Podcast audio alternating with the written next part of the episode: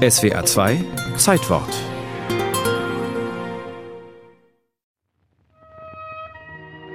Es ist ein attraktives Adelspaar, das sich am 7. Oktober 1903 in Darmstadt das Ja-Wort gibt. Prinz Andreas, vierter Sohn von Georg I., König von Griechenland, und die deutsch-englische Prinzessin Alice von Battenberg, Urenkelin der englischen Königin Victoria. Schon als Kind war Alice sehr schön. Mit 17 war sie dann eine der schönsten Prinzessinnen in ganz Europa. Ohne jede Frage. So der britische Adelsexperte Hugo Vickers. Das Paar erhält einen dreifachen Ehesegen. Standesamtlich, protestantisch und orthodox.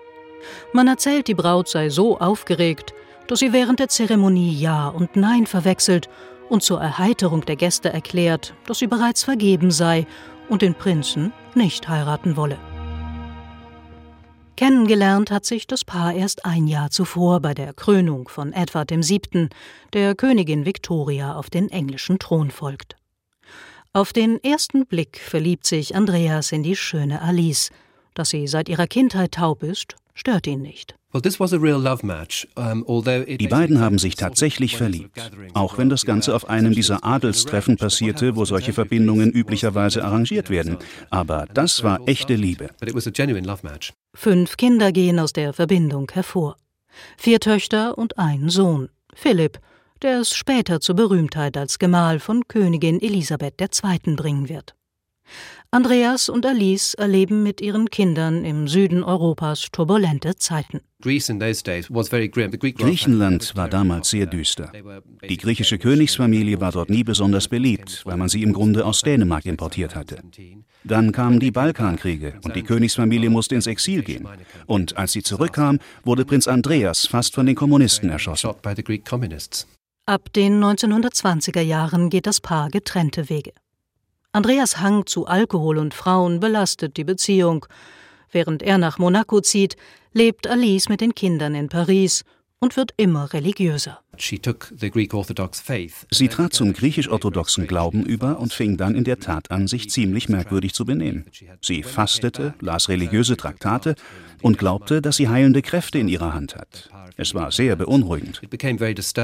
Als bei Alice auch noch religiöse Visionen einsetzen, lässt ihre Familie sie ins Sanatorium einweisen.